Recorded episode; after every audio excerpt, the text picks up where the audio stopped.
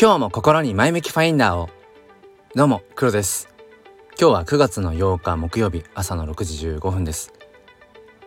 ちょっと疲れが溜まってきております。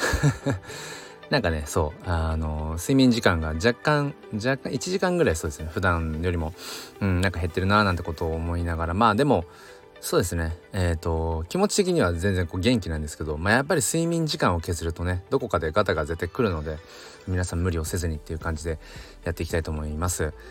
えー、ということでですね今日は、まあ、Web3 そして DAO、うん、でもとはいえ個人、うん、だよねっていうなんかそんな話をしていきたいと思います。よければお付き合いください。このチャンネルは切り取った日常の一コマからより良い明日への鍵を探していくチャンネルです。本日もよろしくお願いいたします。え僕は NFT フォトグラファーとして活動をしています。え毎月無料で写真 NFT をプレゼントしているんですけれども、まあ、今月9月は今このサムネイルにもある、えコスモスですね秋桜、うんえー、まあ、説明欄の方に、えー、概要載せておきますのでそちらからチェックしてくださいまたですね、えー、そもそも NFT、うん、欲しいなとか買いたいなでも、え何からどうしたらいいのうん、ちょっと分かんないなで誰に聞いたらいいの？なんていう方のためにえ僕は NFT 教室というものを2つの場所でやっています。一つはこのスタイフのライブ配信という形。週末土日の朝6時ぐらいからやってます。あとは Discord というチャットツールを使って NFT 教室というものもやってます。それも説明欄に載せておきますので、え興味ある方はそちらの方から、え、覗きに来てください。ということで本題いきたいと思います。なんか喋ってて自分でも今ね声にちょっと覇気がないなって思っ今感じたので若干若干そのトーンを上に上げて喋ってきますね。そうそう。これあの何、ー、て言うのかな。楽しいから笑うのか笑ってるから楽しくなってくるのかってこれどちらもありますよね。うん、でよくその口角をこう上に上げる。この頬を上に上げてこう鏡の前とかでこう頬をねあえて朝こう上げることによってうんなんかこう脳がそのこのあ今こう楽しいんだとかすごくハッピーなんだっていう風にある種勘違いしてでその勘違いかもしれないけどそれで脳から何て言うのそのアドレナリンというかそういうのがね分泌されて結果的にこうすごく本当にこうフィジカルでもこううんメンタルでもこう上に上に上がっていくみたいな 形から入るじゃないけど、うんまあ、そんなようなこと大事だなと思ってちょっと口角を上げて喋っていこうかなと思います。えー、何の話だったかというと、えー、Web3 そして DAO、うん、とはいえ個人っていうそこの話なんですけどもまあ Web3 ってどういうものかっていうと結局そのインターネット社会における、まあ、フェーズのことですよねフェーズ。えーと、Web1.0 Web1 が要はインターネットができて受信する、うん、一方通行っていう感じのイメージ。で Web2.0 Web2 が、えー、相互関係ですねだから SNS ができて誰でも発信ができるみたいな風になった、えー、そんなフェーズが Web2 だと。で今僕らがこう過ごしているのがほぼほぼ Web2 ででそのインターネット上の性質のフェーズの表し方でもあるんだけれども同時にその Web2 的っていう表現があってそれは何かっていうとまあ要は、まあ、Web2 そうそうそう中央集権的なうーん概念っていうのかな。それがこう Web2 的っていうふうに言われてるとこもありますよね。うん、まあその株式会社とかもそうだしうーんまああとはそうですね。分かりやすいとこで言うと、うん、 GAFAM、うん、Google とか、えー、Facebook まあ今メタだけど Amazon とか、まあ、そういったところの、うん、いろんなところがもう牛耳っちゃってる。うんこの社会における、まあ、いろんなこうインフラとか経済圏みたいなところを、まあ、ある特定のうんまあ組織というか、うん、会社というかそういったところが握ってしまっている構図、まあ、そういうのを Web2 的って言っていたりとかしますよね。じゃあ Web3 は何かというとその Web2 の対義語っていうわけではないんだけれどもその Web1 をさらに包括するのが Web2 大きいくくりでね。で Web3 っていうのはその Web2、Web1、Web2 をさらに包括する、えー、大きなトライといういうところなのでなんかあの全然違うものっていうわけじゃなくて Web3 の中には当然 Web2 的な文脈も含まれているってだから Web3 っていうのは選択肢が広がってるってことですよね。でじゃあその Web3 の思想は何なのかっていうとそういう Web2 までの、えー、概念としてのその中央集権的とか、うん、株式会社があってとかっていうそういうまあ今の話はねその経済的な部分の話ですけどなんかそこそういうのそこからのま脱却っていう文脈が結構強くてだからちょっとパンクなところがありますよね。そういったとこから出してうんなんかその一人一人がきちんとその、まあ、それが金銭的なものかそうじゃないか別として、えー、きちんとその何かこうインセンティブがある、うん、そしてそれがうん要は中央集権的、うん、どこかこう中央にねあの権力とかを持ったリーダーがいてうんその上でこう動いていくっていう構図ではなくて、まあ、みんなでこう平場で何かを進めていくっていうそういうイメージ、うん。まあ、ただなかなかこの今段階、うん、そのいわゆるその DAO って言われるそういう形自立分散型組織というのはなかなかまだまだ僕ら人間の歴史では浅いので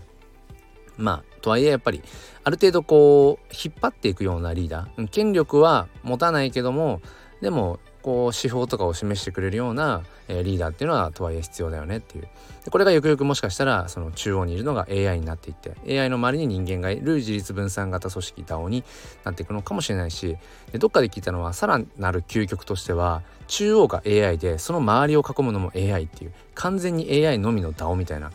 ちょっと想像がまだ僕は追いつかないですけど、うん、そんな形で、まあ、組織の在り方コミュニティの在り方っていうものを模索しているわけですよね僕らはね。うん、だから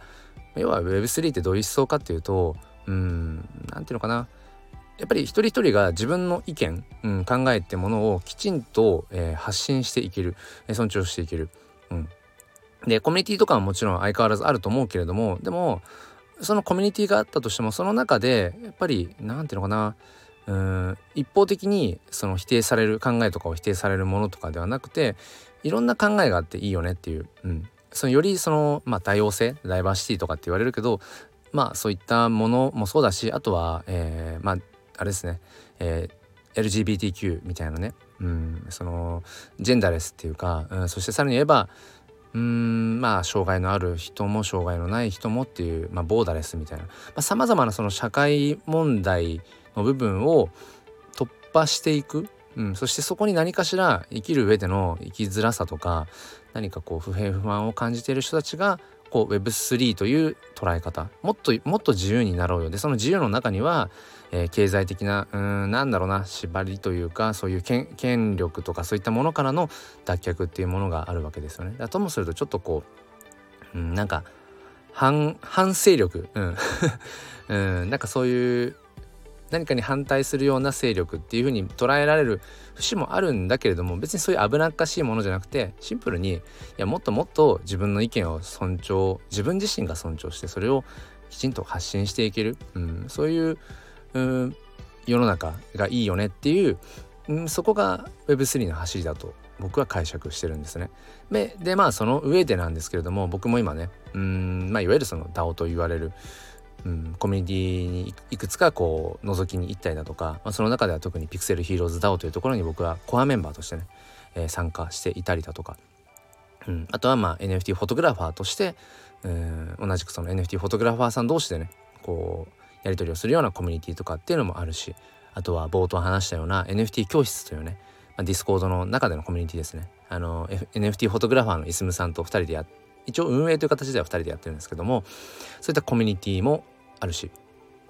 うん。まあ、あとはここ最近全然アナウンスしてませんが僕はあのツイッター